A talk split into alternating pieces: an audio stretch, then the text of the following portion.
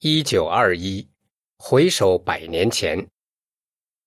英语守望台一九二一年一月一日刊提出了一个问题：在这一年，我们的当务之急是什么？然后引用以赛亚书六十一章一二节，提醒读者：耶和华派他们出去传好消息。经文说：“耶和华用高告我，叫我传好信息给谦卑的人。”报告耶和华的恩年和我们神报仇的日子。和合本，勇敢无畏的传道员。圣经研究者为了执行传道任务，需要很大的勇气。他们要向谦卑的人传讲好消息，也要向邪恶的人宣告上帝报仇的日子。霍斯金弟兄住在加拿大，遭到反对时，他还是勇敢无畏的传道。一九二一年春天，他遇到了一个寻道会的牧师。霍斯金弟兄一开始就对牧师说：“我们可以愉快的谈谈圣经，就算意见不同，也不用伤和气，可以在和睦的气氛下结束谈话。”但事与愿违。霍斯金弟兄说：“我们才谈了几分钟，牧师就砰的一声把门关上。我以为门上的玻璃都要掉下来了。”牧师大吼：“你去找那些不信主的人吧！”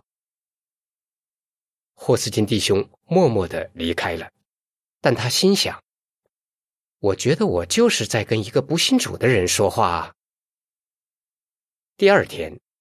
这个牧师在布道时继续攻击霍斯金弟兄。霍斯金弟兄说：“他警告信众要提防我，说从来没有像我这么恶劣的骗子来过这个镇上，还说我应该被枪毙。”但霍斯金弟兄没有胆怯，他继续勇敢的传道，还取得了很好的成果。他说：“这是我最愉快的传道经历。”有些人甚至说：“我知道你是上帝的使者。”还说要给我一些必需品，给个人和家庭的研读工具。为了帮助感兴趣的人进步，圣经研究者在黄金时代刊登了一些帮助读者学习圣经的专栏，其中一个叫《少年圣经研究》。脚注说。黄金时代在一九三七年改名为《安慰报》，后来在一九四六年改名为《警醒》。回正文，里面有一些让父母跟孩子讨论的问题，父母可以提出问题，然后帮助孩子在圣经里找到答案。有些问题帮助孩子学到关于圣经的基本知识，比如圣经一共有几卷书。有些问题则帮助孩子成为勇敢的传道员，比如，每个基督徒都该准备好面对迫害吗？黄金时代还为有一定圣经知识的读者设计了一个问答专栏，内容是根据《圣经的研讨》第一卷编写的。这些专栏很受读者欢迎，但黄金时代。一九二一年十二月二十一日刊却宣布不再继续刊登这些专栏了，为什么呢？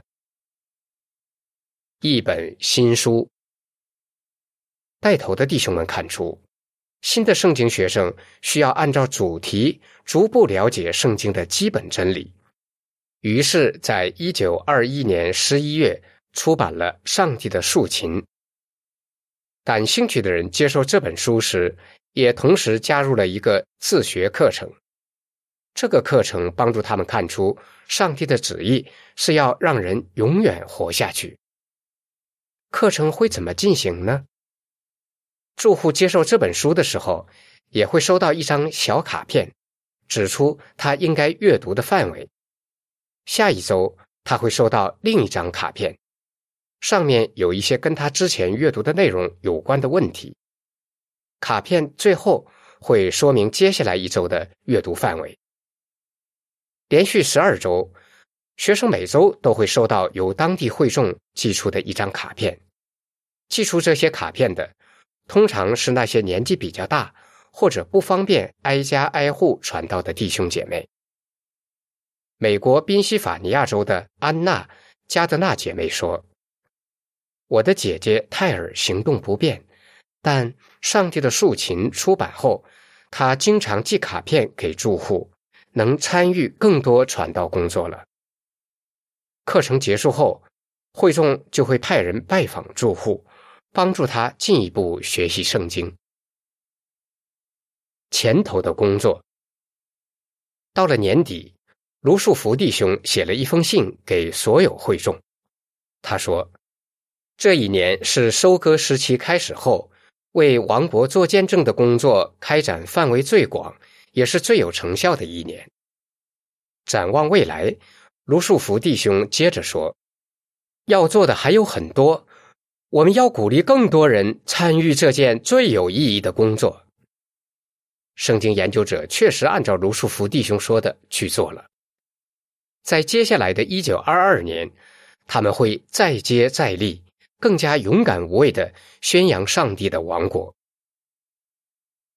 以下是富兰的补充资料：勇敢无畏的真朋友。圣经研究者充满弟兄之爱，乐意互相帮助。他们勇敢无畏，是为共患难而生的真朋友。以下的经历就能说明这点。箴言十七章十七节：一九二一年。在美国俄克拉荷马州塔尔萨，有个黑人男子涉嫌袭击一个白人女子而被逮捕。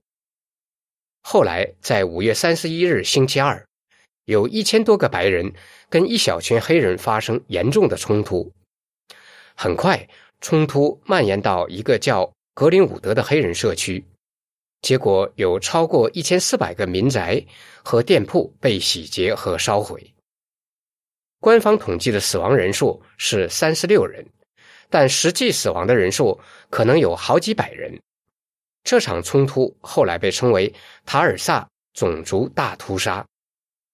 理查德·希尔是住在格林伍德的一个黑人圣经研究者，他回顾当时的情况说：“在冲突的当晚，我们像往常一样举行聚会。结束以后，我们听到市中心传来枪响。”枪声一直持续到深夜。到了六月一日星期三早上，情况更糟了。希尔弟兄说：“有些人来告诉我们要赶快去政府的大礼堂，否则会有生命危险。”于是他带着妻子和五个孩子逃进了塔尔萨的大礼堂。那里已经收容了大约三千个黑人，政府还派了军队来维护秩序和保护他们。这时，一个叫亚瑟·克劳斯的白人弟兄做出了一个勇敢的决定。他说：“我听说有很多暴民正在格林伍德到处烧杀抢掠，就决定去看看我的好朋友希尔弟兄的情况怎么样。”亚瑟来到希尔弟兄的家时，看见一个白人邻居手里拿着枪。原来这个邻居也是希尔弟兄的朋友，他以为亚瑟是来抢劫的。就大声说：“你来这里干什么？”亚瑟说：“要是我当时的回答让他不满意，他肯定会一枪杀了我。”我告诉他：“我也是希尔弟兄的朋友，而且来过他家很多次了。”在亚瑟和这个邻居的保护下，希尔弟兄的家没有被暴民抢劫。后来，亚瑟发现希尔弟兄一家在大礼堂，有人告诉他。黑人要有将军签署的命令才能离开那里。亚瑟说：“我好不容易才见到将军。”我告诉他：“我想带他们一家人离开大礼堂。”他问我：“你会保护这家人，好好照顾他们吗？”我马上说：“我会这么做。”亚瑟一拿到文件就赶往大礼堂。那里的一个军官看到文件就惊叹说：“哇！”是将军亲自签署的，你知道吗？你是今天第一个把人从这里带走的。